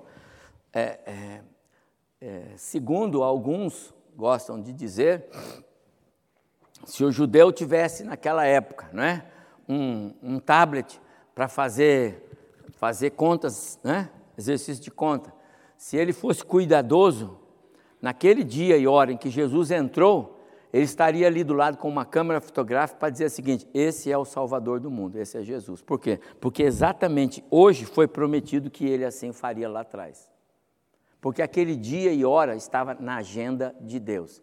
E a agenda de Deus não se atrasa, a agenda de Deus não, não adianta, né? a agenda de Deus é sempre na hora. Então, as 70 semanas de Daniel é fundamental. Se já se cumpriram 69, aí quando a gente for ler lá, eu vou estudar 70 semanas com os irmãos, quando a gente olhar para Daniel capítulo 9, lá depois começa no verso 24, vai lá para o verso 26, mais ou menos, aí está escrito lá assim, né? Então aí o Messias ungido com letra maiúscula, U maiúscula, toda a Bíblia, U maiúsculo, é Jesus, já não estará, ok? Já não estará por quê? Porque ele morreu e foi assunto ao céu. Daniel sabia do, do, do, do ressurreição ao terceiro dia? Não. Daniel sabia que Jesus ia ficar 40 dias para ser assunto ao céu? Não. Ele só diz, ele não estará. As, as profecias no Antigo Testamento, amados irmãos, elas não são assim, ó. Os profetas do Antigo Testamento recebiam as profecias assim, ó, brum, brum, brum, brum. Entendeu? Eles, eles assim, não é, é fora do tempo. Ele apenas, Deus registra isso. Então Daniel não via os detalhes. Os detalhes a gente vai ver depois. Por isso que os autores bíblicos não podem ser qualquer um. Por isso que não pode ser um homem sentado numa cadeira com, com autoridade de cadeira ex cátedra, como se faz para os papas, que dá a eles a autoridade de escrever com força de Bíblia. Aí cria as aberrações que existem na história da igreja, com um monte de dogmas que não têm fundamento bíblico nenhum e que vão morrendo com o passar dos tempos, tá certo? Já ninguém fala mais nada sobre purgatório, sobre limbo, essas coisas. Por quê? Porque essa era uma ideia humana que não tinha sentido nenhum, mas tinha muita força. E tem muita gente por aí, as senhores e senhoras, velhinhos e velhinhas de quase 90, 100 anos, que se você disser que isso não existe para ele, você mata ele do coração. Por quê? Porque ele aprendeu isso, é uma doutrina. Mas isso é humano. Então, o que homens criam sem autoridade de inspiração bíblica, vira essas bobagens que tem por aí. Tá certo?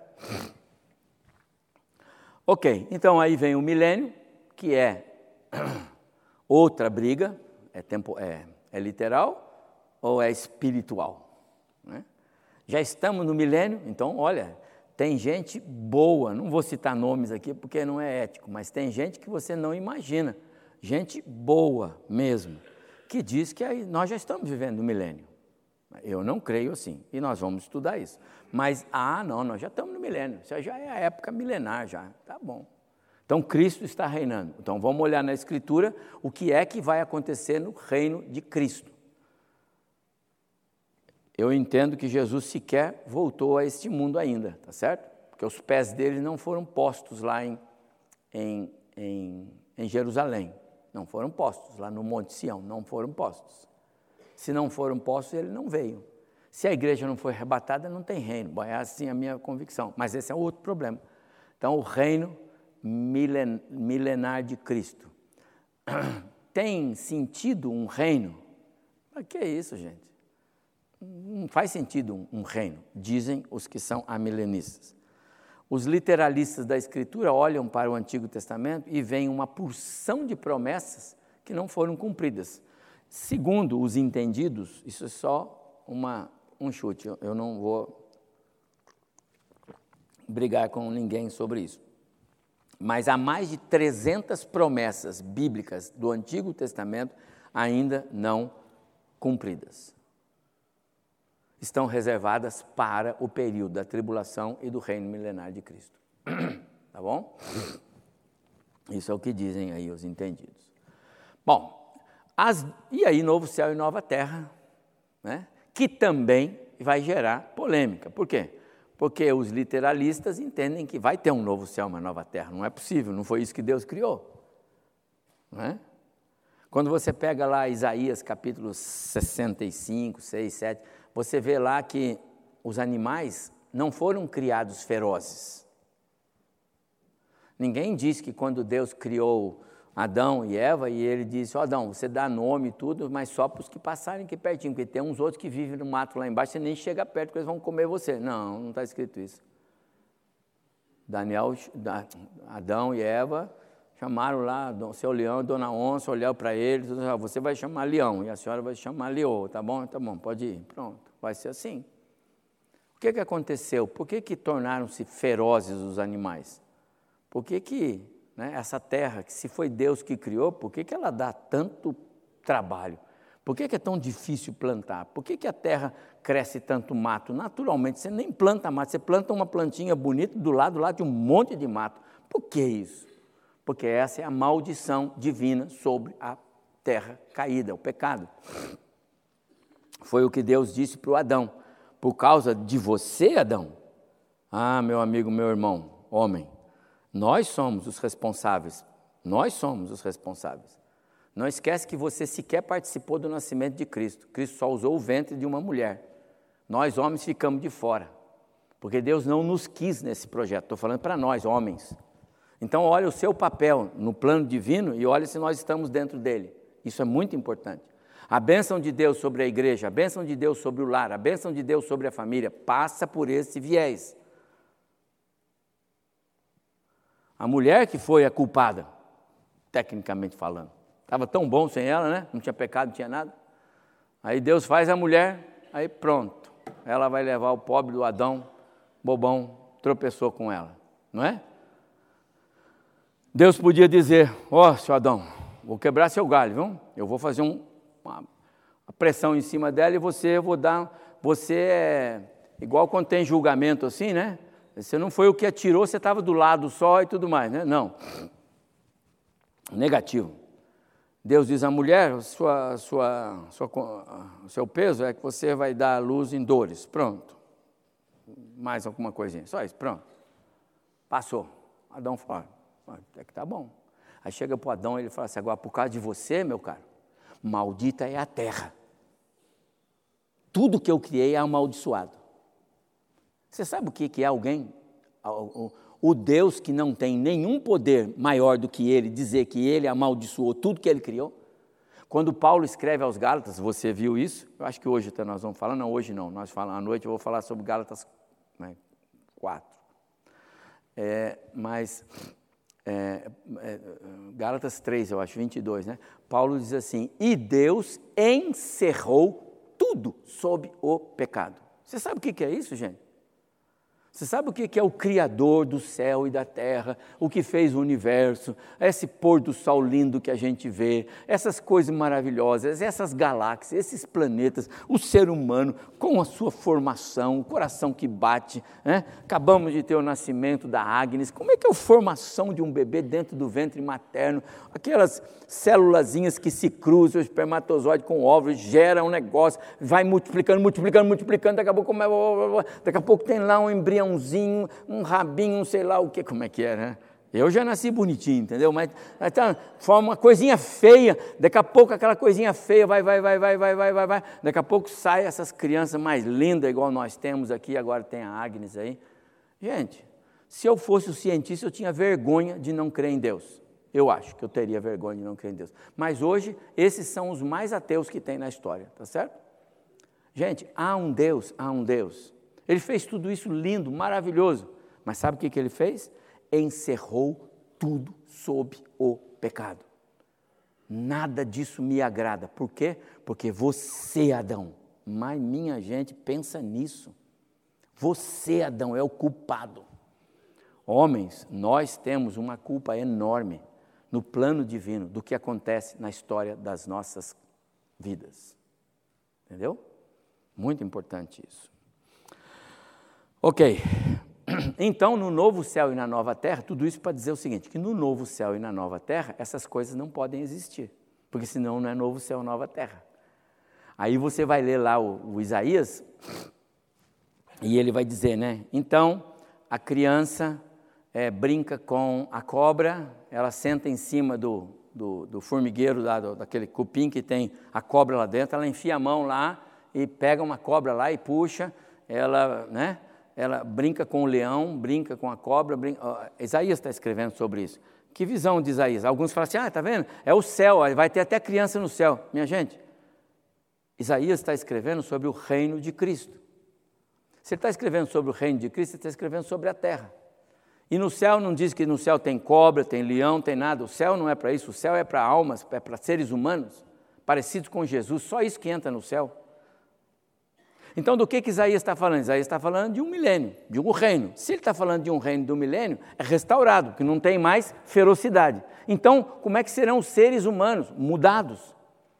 Será possível que hoje tenha alguma semelhança disso? Nem morto. Ok? Bom, os temas em discussão, então, nós estamos chegando no final aqui, são as divergências que vão aparecer entre aqueles que são pré, pós e mid, no caso de tribulação. Então, no caso da tribulação, algumas correntes de ensino dizem a tribulação vai ser antes, a, a, a igreja vai passar pela tribulação.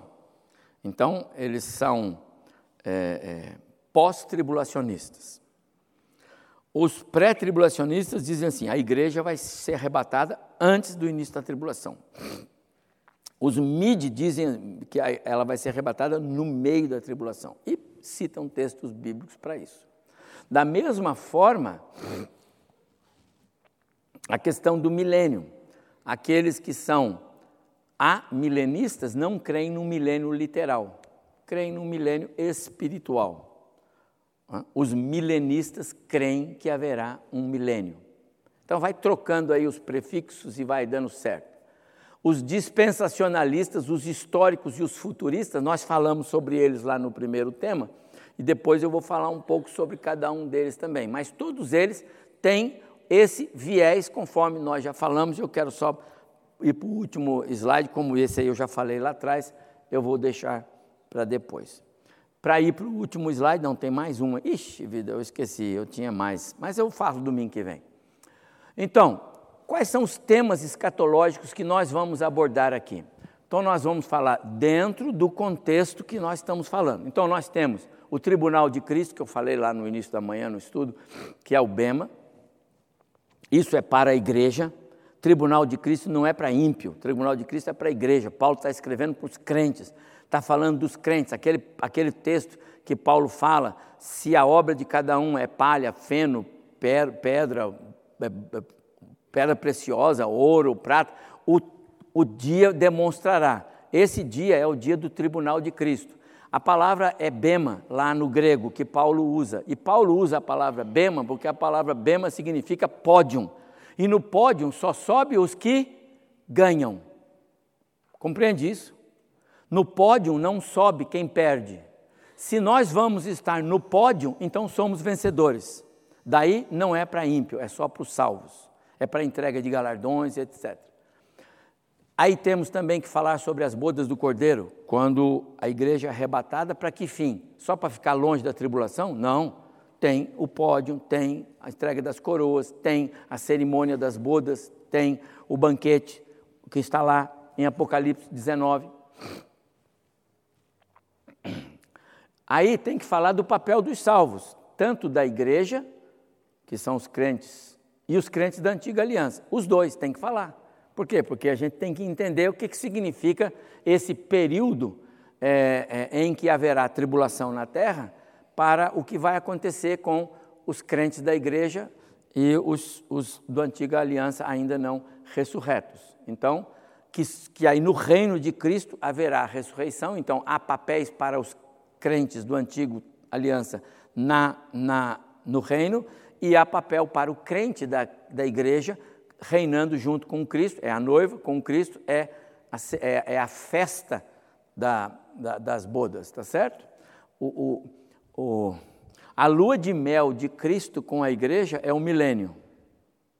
Essa é mais ou menos. A cerimônia é no período dos sete anos. A festa, a, a, a, a, lua de mel é o milênio. Há uma forma só de entender. Também, no milênio, a gente vai é, a gente vai estudar a questão das, das é, cumprimento das promessas para Israel, falei disso, e o estado eterno, tá certo? Nós temos um estado eterno. É, é Cristo está no estado eterno. Né? Aquilo que os discípulos viram subir, aquele que apareceu para Pedro na praia, que comeu com ele, que mais de 40 pessoas, aquele estado de Cristo é eterno. Aquilo já é, ele é assim. Do jeito que Pedro viu lá, há dois mil anos atrás, Cristo está exatamente daquele jeito. Sem nenhuma ruga a mais, sem nenhum cabelo branco. Ele está exatamente, aquele é o estado eterno, corpo ressurreto, corpo glorificado, santificado. É aquele corpo de Cristo. Paulo escreve sobre isso no capítulo 15. Como é que vai acontecer? Como é que eu vou chegar lá? Bom, primeiro espera. Primeiro Cristo, as primícias. Depois os que são de Cristo na sua vinda. Aí sou eu e você. Aí nós vamos ficar igual a ele certo? Bom, esses são os temas mais discutidos nas diferentes interpretações escatológicas, tá bom? Eu vou parar aqui, mas eu só vou dar um, uma, uma, um, um pano de fundo para os irmãos, o que, que eu vou fazer na introdução do próximo domingo. Lembra que eu falei sobre o trabalho que eu fiz para a gente conhecer um pouco que tem escatologia na Bíblia toda. Então, olha, tem escatologia em Gênesis, Êxodo, Levítico, Número, Deuteronômio, nos livros históricos, nos livros poéticos, tem escatologia de Isaías a Malaquias, ok? Tem Isaías lá nos profetas, tá ok? Então, tem, é, é, tem escatologia na Bíblia inteira. Eu vou voltar aí depois nesse slide. Só para fechar, então, eu, eu prometo que eu vou fechar aqui. A nossa, a minha convicção teológica, né, de 1997 para cá, ela baseada nos estudos que eu fiz, onde eu cheguei, etc. e tal, eu creio assim, a grosso modo. Né? Arrebatamento da igreja é a primeira coisa que vai acontecer, por isso que a gente não sabe a hora, o dia, o momento, quando vai ser. Não dá para saber. É, tem sinais disso? Não, não tem. Nenhum sinal, nenhum sinal. Mas as coisas estão ficando ruins, não importa. Já teve pior. Já teve pior. Se, se você era cristão na época da, do Holocausto, você fala, agora é o fim, não é? Até a, a guerra de 1945, né? A maioria aqui já era tudo adulto, né? É o fim. Não, não é o fim. Então o fim é agora? Pode ser, mas não tem sinal, não tem sinal. Não tem sinal do arrebatamento, não tem. Por quê? Porque vai ser num piscar de olhos, num átomo, num momento. Ok? Então, primeira coisa, o arrebatamento da igreja, incluindo ressurreição e transformação de vivos. Ressurreição dos mortos e transformação de vivos. Está escrito lá em Tessalonicenses, está certo? Para bodas, para os galardões. Ato seguinte acontece na terra, a 70 semana de Daniel, com a manifestação do anticristo, dois períodos de reino e o julgamento divino acontecendo durante esse período. Ato contínuo, após sete anos, a vinda de Cristo à Terra, com o julgamento das nações. Aí entra em cena Mateus capítulo 24 e 25, que ali é outra história, né? Para as pessoas que não são futuristas, leia a, a Mateus 24 e 25 e acho que isso aqui está acontecendo agora. Na verdade, isso não está acontecendo agora, porque Mateus 24 e 25, se a gente olhar bem, Jesus disse assim, eu vou falar para vocês. Quando ele fala para vocês, ele está dizendo para o Israel. Israel é o, é o povo não cristianizado. Então, no final, quando Cristo virá à terra com a igreja já glorificada, haverá ressurreição dos salvos na tribulação, porque vão morrer por, pela espada, e os crentes do Antigo Testamento. Então, haverá dois grupos de ressurreição no final da tribulação. Os crentes que vão, os salvos em Cristo, que vão morrer na, na, tribulação pela espada do anticristo, pela perseguição, que não vão conseguir viver. E aí sim, Daniel com os seus amigos, os crentes do Antigo Testamento. Todos ressuscitam no final da ressurreição. Por isso é que não há mais lugar para eles aonde? Na igreja. Por quê? Porque a igreja já recebeu o noivo, o, o, as bodas já aconteceram, Cristo já está com a noiva. A outra base bíblica para isso é João, o Batista. Quando ele vê Cristo, ele diz assim: aquele que tem o noivo é a noiva. Eu sou amigo do noivo e me contento com ver o casamento. Pronto, final mas eu não sou nenhum nem outro. Ele não é nem o Cristo e nem a noiva. Por quê? Porque João é decapitado antes da manifestação do Espírito. João é decapitado antes da morte e ressurreição de Jesus. Portanto, João não foi batizado com o Espírito Santo ou no Espírito Santo, briga dos assembleanos, tá certo? Não importa. O batismo com ou no Espírito Santo é o ingresso no corpo de Cristo chamado igreja. Quando a, a, o evangelismo começa fortemente, depois que o Espírito Santo faz o trabalho dele em Atos capítulo 2, os apóstolos correm batizar os cristãos nas cidades circunvizinhas, porque eles haviam sido batizados por João, mas não batizados com o Espírito Santo. E era importante que fossem batizados, para eles ingressarem no corpo de Cristo chamado igreja. João é o amigo do noivo, ele não foi batizado, ele não foi receber o batismo do Espírito Santo, ele recebeu o batismo do arrependimento. Então João diz: Eu não sou a noiva, eu sou amigo do noivo. Ele é crente do Antigo Testamento. Ele ressuscita no fim da tribulação para participar do reino, com todas as alegrias de, de um cidadão do reino, mas não noiva, não a igreja. E aí então inicia o reino milenar com a prisão de Satanás, tá certo? Ao final do reino milenar, Apocalipse 20, aí já vem o trono branco, 20, 11. E, o, e, todos, e o mar deu seus mortos, a terra, o além, papapá, e todos compareceram à presença do grande juiz. Quem é o grande juiz? É Cristo. Ele sentado ao trono, ele julgará. Aí procura o nome das pessoas. Procura o nome das pessoas no livro, não encontra. Por quê? Porque no livro da vida o nome daqueles cidadãos não está. Então ele abre os livros, aí você vai ler lá. Aí ele viu os livros, aí viu o nome e viu as obras daquelas pessoas. Aí essas pessoas são julgadas segundo as suas obras. E esta é, e aí eles são lançados no lago de fogo e enxofre, para, juntamente com Satanás, a besta, babá. E aí eles entram então no sofrimento eterno. E aí tá, ela termina assim: esta é a segunda morte. Então veja bem, por isso que lá em cima é primeira ressurreição de vivos no arrebatamento, primeira ressurreição de vivos ainda depois da, na, na, no final da, da, da, da tribulação. Por quê? Olha lá, ali embaixo, no ponto da segunda vinda. Por quê? Porque só tem duas ressurreições na, na Bíblia. É a primeira, que é dividida em dois grupos, igreja e os não igreja, e os ímpios.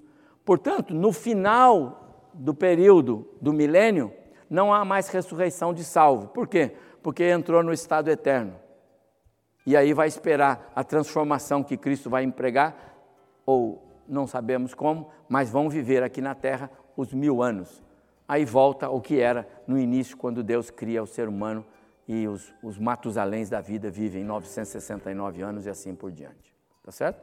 E aí o novo céu e a nova terra. Irmãos, que Deus abençoe. Desculpe o tempo que eu tomo, mas eu prometo que no próximo domingo eu vou equalizar mais. Nós vamos terminar no horário. Vamos orar? Obrigado, Senhor, por hoje. O Senhor nos abençoou, especialmente por mim, que eu tive boa voz para falar. Peço que o Senhor abençoe muito. Esse tema é muito delicado e eu peço que o Senhor abençoe o coração dos irmãos para que tenhamos uma boa compreensão sobre aquilo que o Senhor quer de nós no aprendizado dessa tua parte da palavra. Leva-nos para casa, dá-nos um bom boa tarde e à noite nos traga, por favor, para um segundo momento de culto ao Senhor, em nome de Jesus. Amém.